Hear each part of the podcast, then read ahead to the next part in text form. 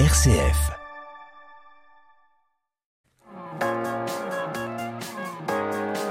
M comme midi, l'invité. Notre invité est auteur, conférencière, journaliste par ailleurs, Marie-Noël Goujon. Bonjour. Bonjour. Vous nous proposez ce soir à 19h au Sémaphore une conférence consacrée au moulin de la mouche de la Renaissance jusqu'au XXe siècle. La mouche, c'est un ruisseau, mais ce fut une rivière. Euh, où, prend, euh, où la mouche prend-elle sa source? Alors, elle s'appelle toujours Ruisseau de la Mouche. Euh, elle prend sa source à Saint-Genis-Laval. Elle longe Pierre-Bénite. Elle va se jeter au Rhône à Irigny. Et donc ce soir, c'est au sémaphore d'Irigny, théâtre d'Irigny, que je donne une conférence et qui raconte l'histoire des moulins de la Renaissance jusqu'au XXe siècle. Parce qu'aujourd'hui, il n'y a plus de moulins sur la Mouche, mais plus du tout, même pas de traces des anciens moulins? Oh, des traces des pierres euh, simplement. Mais l'histoire existe. Euh, et il y a eu beaucoup d'autres choses que des moulins, euh, des usines d'impression sur tissu, On des parlera de, de toutes ces activités industrielles dans un instant. Encore un mot sur le ruisseau en lui-même. Donc, il fut une rivière. On est bien d'accord. Hein. Donc, mm c'est-à-dire que l'eau y coulait plus abondamment par le passé Bien sûr, bien sûr. Mhm. Il y avait des, des, sources, des prés. Elle était belle, cette rivière. Elle ne gelait jamais. Elle avait 12 degrés, hiver comme été. Vous, vous l'avez vue euh, plus abondante On peut toujours la, la voir. Je l'ai vue parce qu'il y avait des cressonnières à, à, dans les années 60. C'est-à-dire qu'on cultivait du cresson Bien sûr, et mhm. qu'on vendait sur le marché de Saint-Gilles-Laval. Donc c'était une région avec des jardins, des, le maraîchage. Donc euh, cette rivière, elle, elle, était plus large parce qu'elle était mieux alimentée. L'industrialisation des années 60 l'a réduit, l'a canalisé, l'a Presque asséché à certains endroits. Euh, Pas asséché, mais recouvert, canalisé. Mhm. Euh, donc combien de kilomètres cette 3 kilomètres et demi, c'est une petite rivière. Elle prend. Mais avant, c'était plus long, non? Non, pas plus long, mais plus large, plus important. Oui, 3 kilomètres, effectivement, c'est tout petit. Est-ce qu'il y avait une vie zoologique, euh, botanique importante Oui, oui, elle a été très poissonneuse, hein, détruite. Aujourd'hui, il existe encore quelques poissons que le, les associations d'environnement l'environnement euh, traque, observe. il faudrait qu'on arrive à, les, à repeupler cette rivière, mais c'était une rivière très poissonneuse. Il y avait un restaurant fameux la rivière passait sous le restaurant et donc le restaurateur n'avait qu'à plonger la main ah dans oui, la vraiment à la main. Tout à fait. Aujourd'hui, c'est fini malheureusement, c'est ça? Et j'imagine qu'il n'est pas spécialement recommandé de consommer les poissons de, de ce ruisseau. Aujourd'hui, je suis pas sûr que les gens arrivent à pêcher des poissons dans la rivière. Mmh. Euh, comment avez-vous eu l'idée de vous intéresser à la mouche? Alors, moi, je suis Pierre Bénitaine de naissance et donc il y a quatre ans, Pierre Bénite a fêté ses 150 ans d'indépendance et j'ai écrit un livre sur l'histoire de mon village natal. Donc j'ai mis euh, quelques années, il est sorti en 2019 et évidemment, il y avait un chapitre consacré à la mouche puisque la mouche longe Pierre Bénite et les gens allaient se promener au bord de la mouche. Vous alliez dire euh, qu'ils allaient se baigner? Se tremper peut-être un petit peu? Je je pense qu'il pouvait, il pouvait se baigner.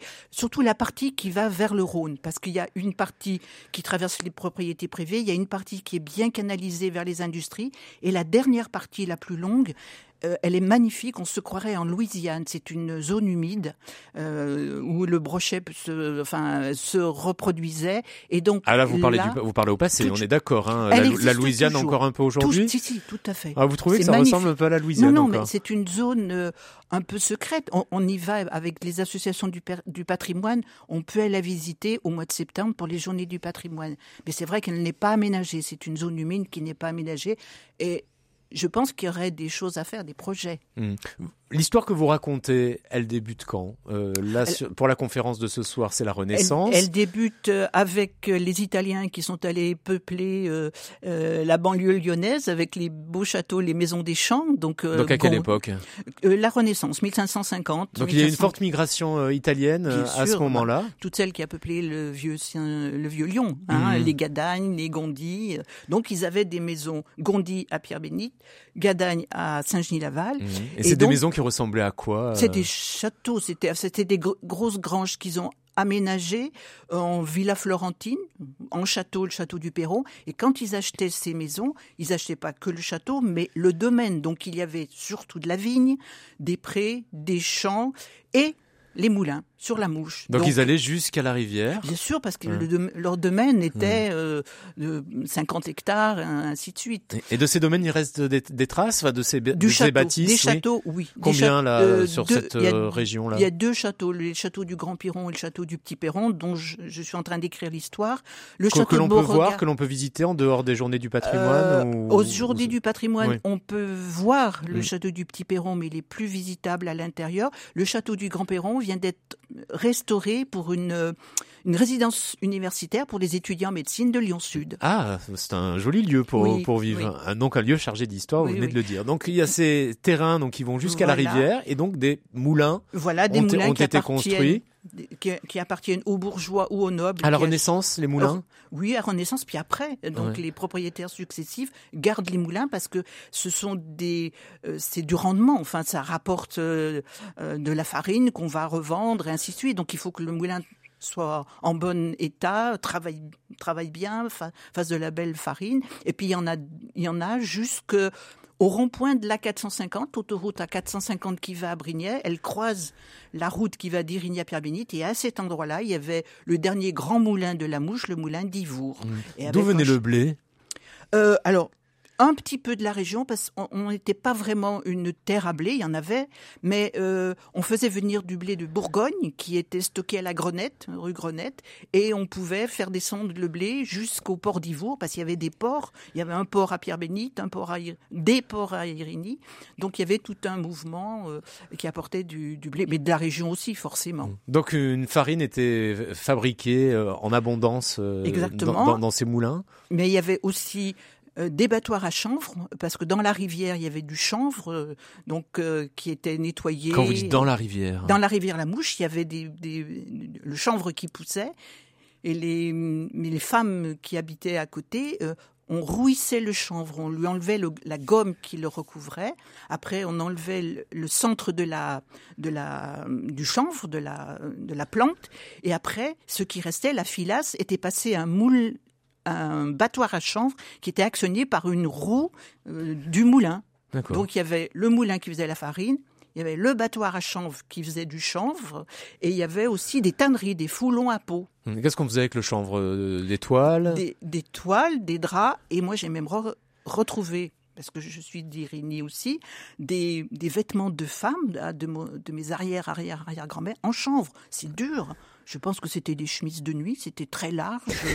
euh, Mais pas très euh, confortable. Pas très confortable, mais ça devait être très agréable en été, à mon avis. On vous retrouve dans un instant pour continuer à découvrir cette histoire euh, de la rivière La Mouche de la Renaissance au XXe siècle, comme vous le ferez découvrir à, à vos auditeurs euh, ce soir, ce mardi 28 mars à 19h au théâtre d'Irigny, le Sémaphore.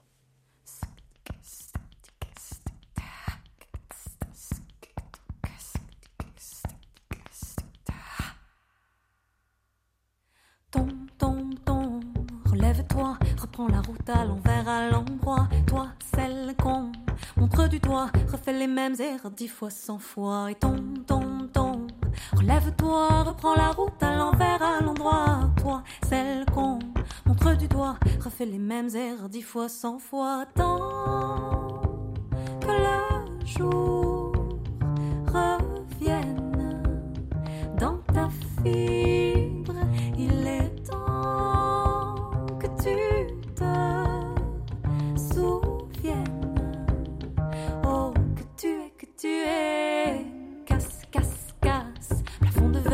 de tes cons, écoute ta colère. Compte, compte, compte.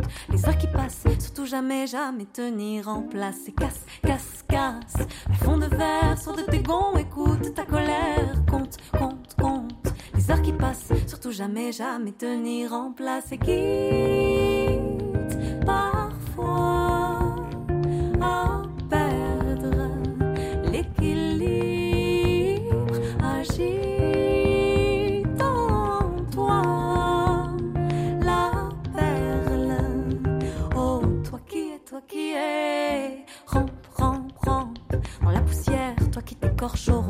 ornières. Rampe, rampe.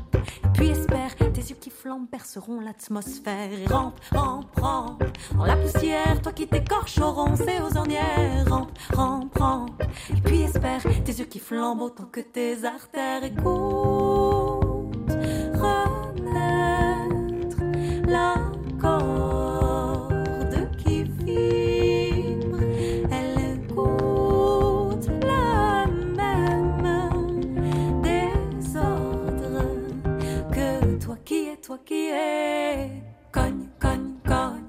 la poitrine, le cœur à vif, la joie en clandestine. Lance, lance, lance. Les bras au ciel, toi dont l'enfance a fait pousser les ailes. Et cogne, cogne, cogne. Dans la poitrine, le cœur à vif, la joie qui tambourine. Lance, lance, lance. Les bras au ciel, toi dont l'enfance a fait pousser les ailes. Et sens le jour qui coule dans ta fibre.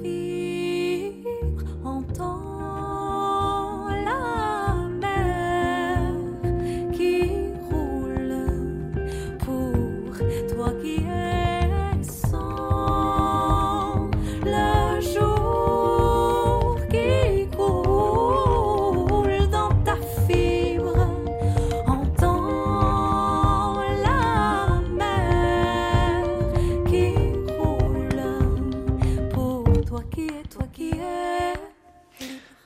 Libre, Camille Leili, premier extrait de son nouvel album paru au mois de février. Elle sera en avril dans le magazine musical de RCF Lyon, Le Plateau de Jeu.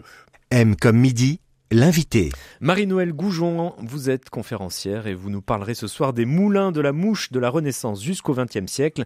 C'est au Sémaphore, le théâtre d'Irigny, et c'est à 19h. Plus d'informations sur le site d'Irigny, www.irigny, avec euh, deux i et un y à la fin, point fr. Nous continuons à découvrir l'histoire de, de ces moulins. Alors on a, on a parlé de l'activité liée à la farine, au blé, euh, mais il y avait également une activité de tannerie, Il y avait des tanneries, des foulons à peau. Donc, euh, des foulons à peau. Oui, Alors là, il faut le- traduire le- pour moi. le foulon, c'est un, ce sont des battoirs qui vont taper. Ce que j'aime bien, c'est alors il faudrait vraiment qu'on filme cette interview, c'est que vous faites tous les gestes comme si vous aviez vécu la période. Quoi. Alors parce que Alors, la conférence est très illustrée, il faut que je le dise. Il y a plus de 100 euh, documents visuels. des- Voilà. Donc le foulon à peau. L'eau fait tourner un, un arbre à cames qui lui-même fait vibrer des foulons, des, des maillets, hein, des Mhm. petits, des gros marteaux, 30 kilos, et donc qui tapent. Donc c'est pour euh, aplatir la- tissu. la- voilà, la- et la peau, voilà, le- le cuir. le, le cuir, voilà, les, des tanneries. Donc cette rivière servait à beaucoup de choses. Voilà. Et donc chaque activité en, am- en amène une autre. hein. C'est un peu comme ça que ça fonctionne. Voilà. Tout à l'heure, vous nous parliez de, du chanvre qui Oui. servait à créer un tissu, mais ce tissu, il fallait le teindre. Le, le blanchir plutôt. Le Donc il y blanchir. avait une blanchisserie. Euh, On le peu blanchissait avec quoi d'ailleurs? Par l'eau de la mouche. Enfin, l'eau, était euh, Juste avec de l'eau, Voilà, euh, voilà. sans, sans produits, sans additifs, Voilà. sans produits chimiques, etc. Et à la Révolution, le seigneur d'Ivour, parce que quand on continue la rivière, on arrive au lieu dit Ivour, qui existe toujours. Le seigneur a été guillotiné, et donc sa veuve s'est retrouvée un peu em- embêtée. Et les, les révolutionnaires ont découvert des dizaines et des centaines de toiles dans cette blanchisserie. Euh, voilà, il a fallu qu'elle vende euh, pour arriver à vivre.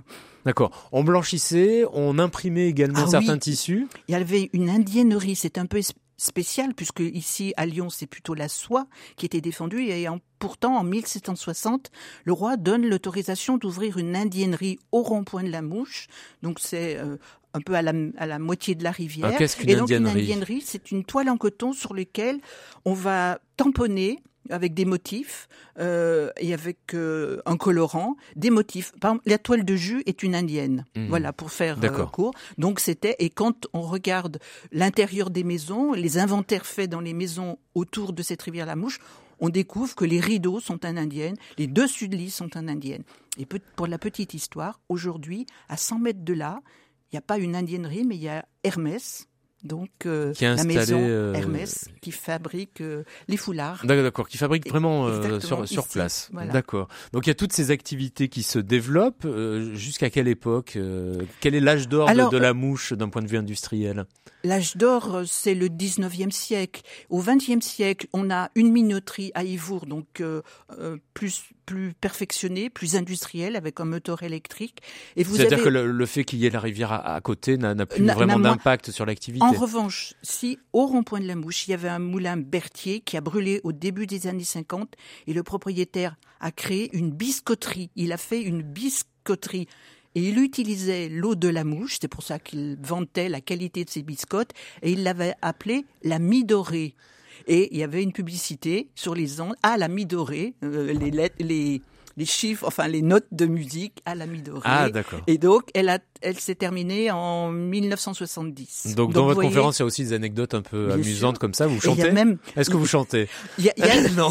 non, mais il y a le témoignage d'un monsieur qui a travaillé à la biscotterie. Et qui vient ou Alors, non, il sera dans la passe salle et puis il m'a confié son témoignage, donc on verra euh, le témoignage. Est-ce que vous êtes allé glaner aussi comme Bien, ça bien des, sûr, des bien sûr. informations, des sûr, témoignages, oui. des histoires Est-ce qu'il y a sûr. des personnes encore vivantes qui ont travaillé dans des industries qui s'étaient implantées le long de la mouche? Ben voilà, ce monsieur-là, et je pense que ce soir dans l'assistance, il y aura des personnes euh, seniors, on va dire, qui auront travaillé à ce moulin Berthier ou à la biscotterie Berthier, qui Est-ce- était très connue. Est-ce que toutes ces activités ont fait naître par la suite euh, toute l'activité, on va dire, euh, chimique ou euh, Non, Non. ça pas, ça a pas de. Il y a pas de li- lien. Non, non, non. Il y a eu des des industries, les colorants, par exemple, euh, l'entreprise qui faisait de la euh, sur les tissus, par exemple, l'impression sur tissu, ils avaient besoin de colorants. Donc, on a là déjà un début d'industrie chimique qui va se développer le long du Rhône, euh, toutes les industries qu'on connaît. D'accord, mais mais un peu plus loin. voilà, Le- un peu plus loin. le long du Rhône. Euh, vous êtes également à l'initiative d'une exposition consacrée à la pierre bénite. Donc Pierre bénite porte son nom à cause de cette pierre. Exactement. Donc qu'est-ce que cette pierre? Alors, c'était un rocher euh, qui était le long du Rhône, mais qui était le bout d'une colline, la colline de Haute-Roche. Et donc, ce rocher euh, se trouvait, oui, vers le Rhône. Et les bateliers qui descendent le Rhône, le Rhône est un fleuve impétueux. Donc, quand ils avaient des difficultés, ils s'accrochaient cette, cette pierre à deux anneaux, une croix et une petite coupole. Et la légende Donc c'est une pierre dit- qui était là naturellement. Tout à fait, 15 Voilà. tonnes. Mais oui, on l'avait en Oui, quelque oui. sorte euh, Donc, euh, aménagé. euh, Ben, les, les bateliers l'avaient sûrement aménagé pour s'accrocher, pour s'arrimer. Donc elle ressemble à quoi cette pierre? Elle ressemble. euh, Comment il y a Donc il y a un gros anneau. Voilà, il y a, un- il y a un- deux anneaux, une croix.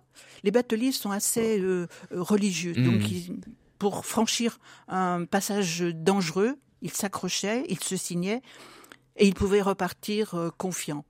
En 1870, on construit une digue le long du Rhône. La pierre bénite se retrouve dans le sable et en début d'année 1963, euh, on construit l'autoroute A7. A7 et elle va se trouver sur le passage de la pierre bénite. Il faut enlever la pierre bénite. Donc c'est il y a 60 ans, le 19 mars 1963, cette pierre bénite est enlevée de son emplacement millénaire et elle est disposée. Aujourd'hui, elle est à côté de la mairie, la vraie pierre bénite, et elle a donné euh, euh, pas naissance, mais elle a été euh, le sujet du blason de la commune. Donc il y a, y a il y a la pierre, il y a une étoile parce qu'il y a Notre-Dame de Pierre Bénite, c'est le nom de la paroisse, et les clés de Saint-Pierre en haut. Voilà. Et Depuis donc on quand a Pierre bénite s'appelle Pierre bénite à cause de cette euh, pierre Vous le non, savez ça? euh, C'était un hameau, donc euh, le hameau s'appelait Pierre Bénite. Et puis bon, la commune a pris le nom du plus gros hameau. Euh, Mais euh, est-ce que ah. vous savez si, euh, à partir de quel moment on a décidé d'appeler le hameau Pierre bénite Pierre bénite à cause de cette 1869. pierre Mi- 1869. D'accord. Il y a eu une discussion quel nom on va donner, puis ça a été Pierre Bénite qui a été. C'était une évidence. C'était une évidence, voilà. En, en quoi consiste l'exposition? Donc, qui se déroule bien évidemment à Pierre bénite. On raconte l'histoire depuis le moment où elle était dans l'eau. Et puis euh, la façon dont elle a été représentée, euh, plutôt d'abord par la paroisse, le curé de la paroisse qui a représenté la pierre sur un blason de la paroisse. Après, euh, on passe bon à cette histoire euh, de son arrachement il y a 60 ans. Et puis elle a un peu navigué dans Pierre Bénite. Et Elle n'a pas toujours été au même endroit. non, ça que vous elle a, dire. elle a navigué, elle a été au bord du Rhône, elle, est- elle est revenue au bord du Rhône pendant 18 ans et en 1986, on a décidé de la placer au centre du village, de la, de la, oui, d'être plus proche des gens. Où elle est encore, Mhm. où elle est encore. Et puis donc c'était l'occasion de, de faire un peu la fête à la Pierre Bénite. euh. Ah oui, on fêtait la, la pierre. Euh, cette exposition fait un peu. Ah, euh, cette, voilà, année, cette voilà. année, voilà. Si, le, le jour du centenaire, elle était encore au bord du Rhône, dont toute la population est allée au bord du Rhône fêter les 100 ans de Pierre Bénite en 1969. Il y a des photos euh, dans cette exposition. Oui, bien Euh, Quelle sûr, est la, bien la plus sûr. ancienne? Ah, la Ouais, plus ancienne, euh, eh bien, ou la plus marquante pour le- vous la, la plus la plus marquante, c'est le blason que le curé du Bois, curé de la paroisse de Pierre-Bénite en 1900, euh, 1892, a fait dessiner par un célèbre euh, héraldiste, donc celui qui est euh, spécialiste des blasons. Donc il lui a dessiné un blason que- personne ne voit parce qu'il était dans les archives. Donc voilà, la pièce la plus marquante pour moi, c'est celle-ci. Donc cette exposition, on peut la voir jusqu'à dimanche. on euh, voilà, donc À quel euh, endroit mercredi, exactement À la Maison du Peuple, place Jean Jaurès. Donc Maison du Peuple, place Jean Jaurès Donc- à Pierre-Bénite jusqu'à la fin de la semaine. Voilà, Et on dimanche. vous retrouve ce soir pour nous raconter, pour, vous, nous, pour que vous nous racontiez cette histoire des moulins de la mouche de la Renaissance au XXe siècle. Mais cette fois-ci, c'est au théâtre d'Irigny, le sémaphore, à 19h. On peut réserver éventuellement, mais je pense qu'il y a de la place Oui, quand même. Tout à fait. Au 04 72 30 47 90 04 72 30 47 90. Merci beaucoup Marie-Noël Goujon Merci à vous. pour euh, ce pan d'histoire euh, passionnant.